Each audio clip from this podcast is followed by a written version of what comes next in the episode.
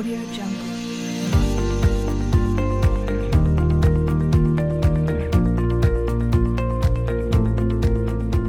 Podcast Govercom,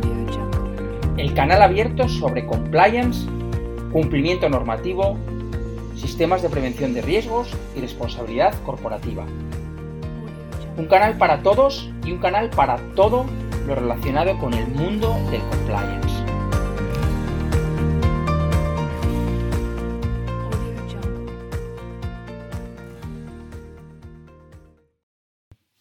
El interés sobre el compliance en relación al compliance está creciendo, sigue consolidándose, sigue evolucionando y bueno, mi percepción es que las empresas,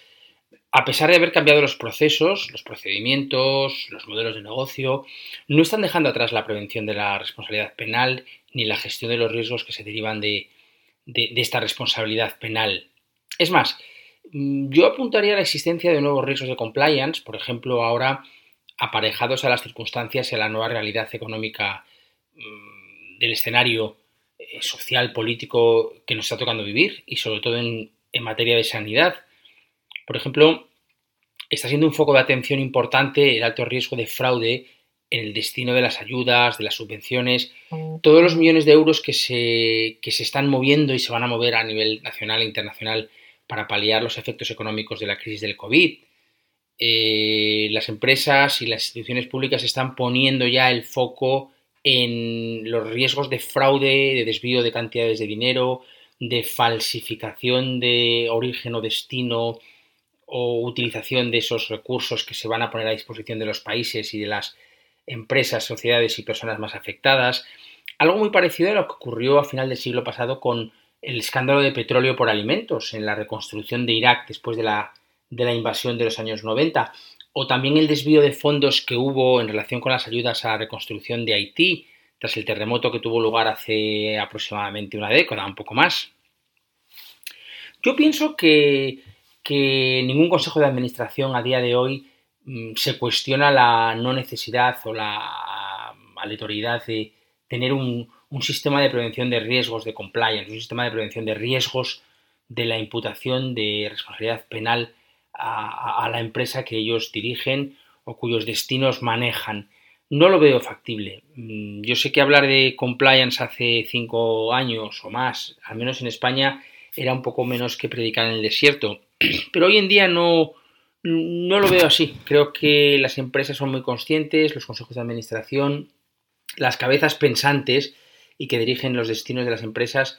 eh, tienen ya la obligación y sienten como tal la obligación de tener y mantener, alentar una cultura de cumplimiento y un sistema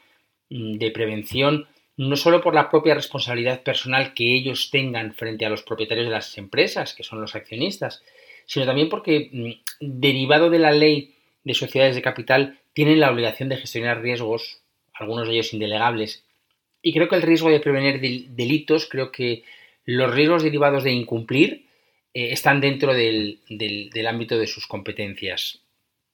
Eh, por cierto, también España, donde antes era una entelequia hablar de compliance, la Sala Segunda del Tribunal Supremo ha hecho mucho por apuntalar la responsabilidad penal de la persona jurídica y alentar y enfocar a las empresas a mantener estos sistemas, porque ha salido al paso en cuanto ha tenido oportunidad a través de sentencias cada vez más, eh, abordando temas importantes eh, en relación con el artículo 31 bis del Código Penal Español, para poner el foco en la necesidad y en la mm, importancia que tiene eh, eh, la prevención de la responsabilidad, la autorregulación de las empresas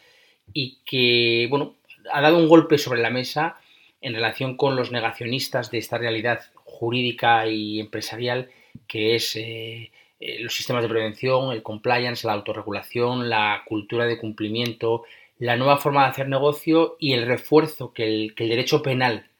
en España, pero siguiendo una senda ya iniciada en otros países, eh, está haciendo efectiva para, digamos de alguna manera, apuntalar eh, esta necesidad empresarial y jurídica de tener sistemas de prevención. El caso de Latinoamérica a nosotros nos interesa mucho. Eh, queremos saber cómo nuestros hermanos, nuestros países, digamos, que con, con, los que compartimos una lengua y un ADN, eh, cómo están desarrollando sus propios sistemas jurídicos y cómo están im- im- impulsando a su tejido empresarial a autorregularse en relación con la prevención de la responsabilidad penal.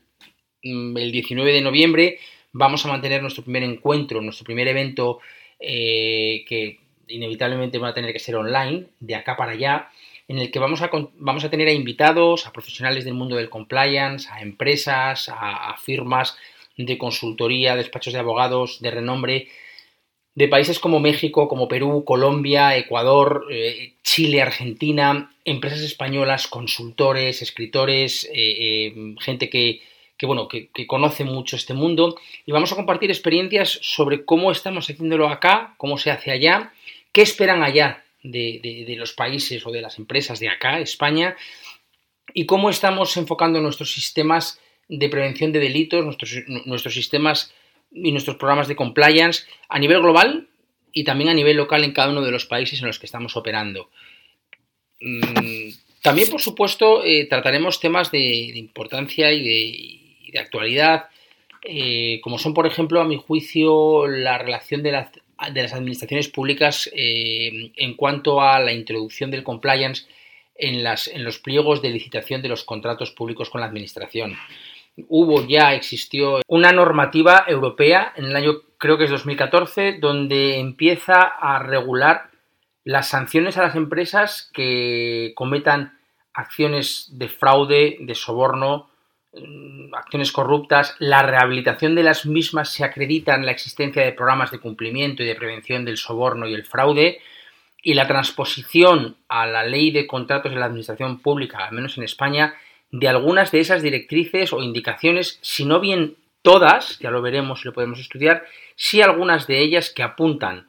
a la tendencia cada vez más consolidada de la administración pública a tener en cuenta en los contratos, en los pliegos de licitación para obras y, y servicios con la administración pública, de un sistema de prevención de delitos, de un sistema de prevención de actos de corrupción, de fraude, que afecte también a la libre competencia y a otros ámbitos que siempre han sido objeto de crítica o riesgos muy acusados en la licitación y en los contratos y relaciones con la administración y que van a ser, a mi juicio, moneda de cambio de uso común en nuestras relaciones con la administración. Yo pienso que vamos por el buen camino. Queda mucho por hacer, ¿eh? existen muchos matices en cuanto a, a la responsabilidad penal de las personas jurídicas sobre las que la jurisprudencia debe arrojar algo de luz, pero, pero corriente es imparable. ¿eh? La transparencia exigida en la forma de hacer negocios va a mejorar la calidad de las relaciones comerciales y va a generar o va a consolidar este marco legal, competitivo y social eh, en el que se mueve o hacia el que se dirige el mercado. Durante los próximos meses vamos a intentar ver cómo va evolucionando el mundo del compliance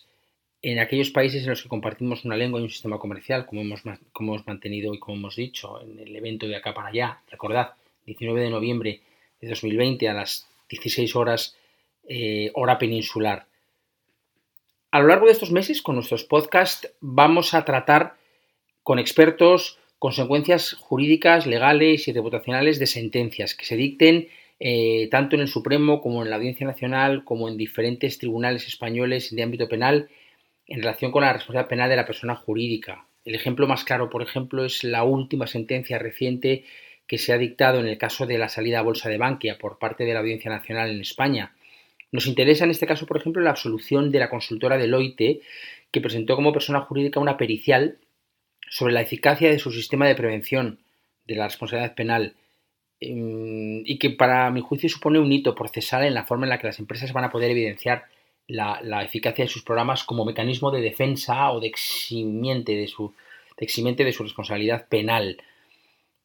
También vamos a abordar las legislaciones supranacionales que persiguen y sancionan la corrupción y el soborno. Se va a publicar en el mes de diciembre un libro que hemos tenido la suerte de coordinar y de coescribir con otros renombrados autores sobre las principales legislaciones internacionales que persiguen, que sancionan y que eh, censuran el soborno y el fraude a nivel internacional y que afectan a empresas por todo el mundo. FCPA, UK Bribery Act, SAPAN 2, el Banco Mundial. Eh, ¿Cuál es el actual estado de la cuestión en cuanto a la, a la, a la causa común que la Unión Europea que el Banco Mundial, que la OCDE mm, hace en relación con la, que las Naciones Unidas hace en relación con la responsabilidad penal de las personas jurídicas y la persecución del fraude la corrupción. Nos interesa mucho eh, el podcast de Govercom eh, en, cuanto a que se, en cuanto a que se convierta en un, en un lugar común de aquellas personas que tienen algo que decir, que quieren escuchar, que quieren aportar y que quieren instruirse y estar al día en cuanto a las novedades o los temas más relevantes en relación con el cumplimiento normativo. Vamos a hablar de investigaciones internas en las empresas, en relación con la eximente de su responsabilidad. ¿Cuál es el punto de equilibrio entre su colaboración con la justicia y el derecho a no declararse culpable de los trabajadores de la empresa? El principio Nemo Tenetur, el conflicto de intereses entre trabajador y empresa, en aquellas investigaciones internas de fraudes, la repercusión que la, que la elaboración de pruebas de defensa de una persona jurídica en una fase de instrucción interna puede provocar en cuanto a la entrada de la fiscalía, la aportación del producto de su trabajo y el derecho a no confesarse culpable del propio trabajador, eh, cuál es la preservación de sus derechos personales versus derechos de la empresa, donde hay, evidentemente, a mi juicio, un clarísimo conflicto de intereses. Hablaremos también de la prueba pericial sobre la eficacia de los modelos de prevención y control para lograr, por ejemplo, el archivo de una causa penal o la eximente de su responsabilidad penal. Mm, serán periciales jurídicas eh, que están proscritas en nuestro ordenamiento, serán periciales que se enfocarán en el aseguramiento del programa frente a la norma o estándar internacional, prácticas aceptadas. En definitiva, nace Govercom, nacen los podcasts de Govercom para ser una pequeña y modesta referencia en relación con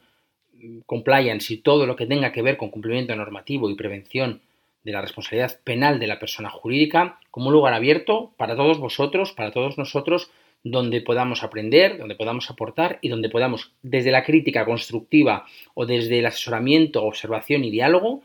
construir y sumar en este apasionante para nosotros mundo del compliance. Soy Íñigo Gómez de Ruezo, esto es Covercom Podcast. Hasta pronto.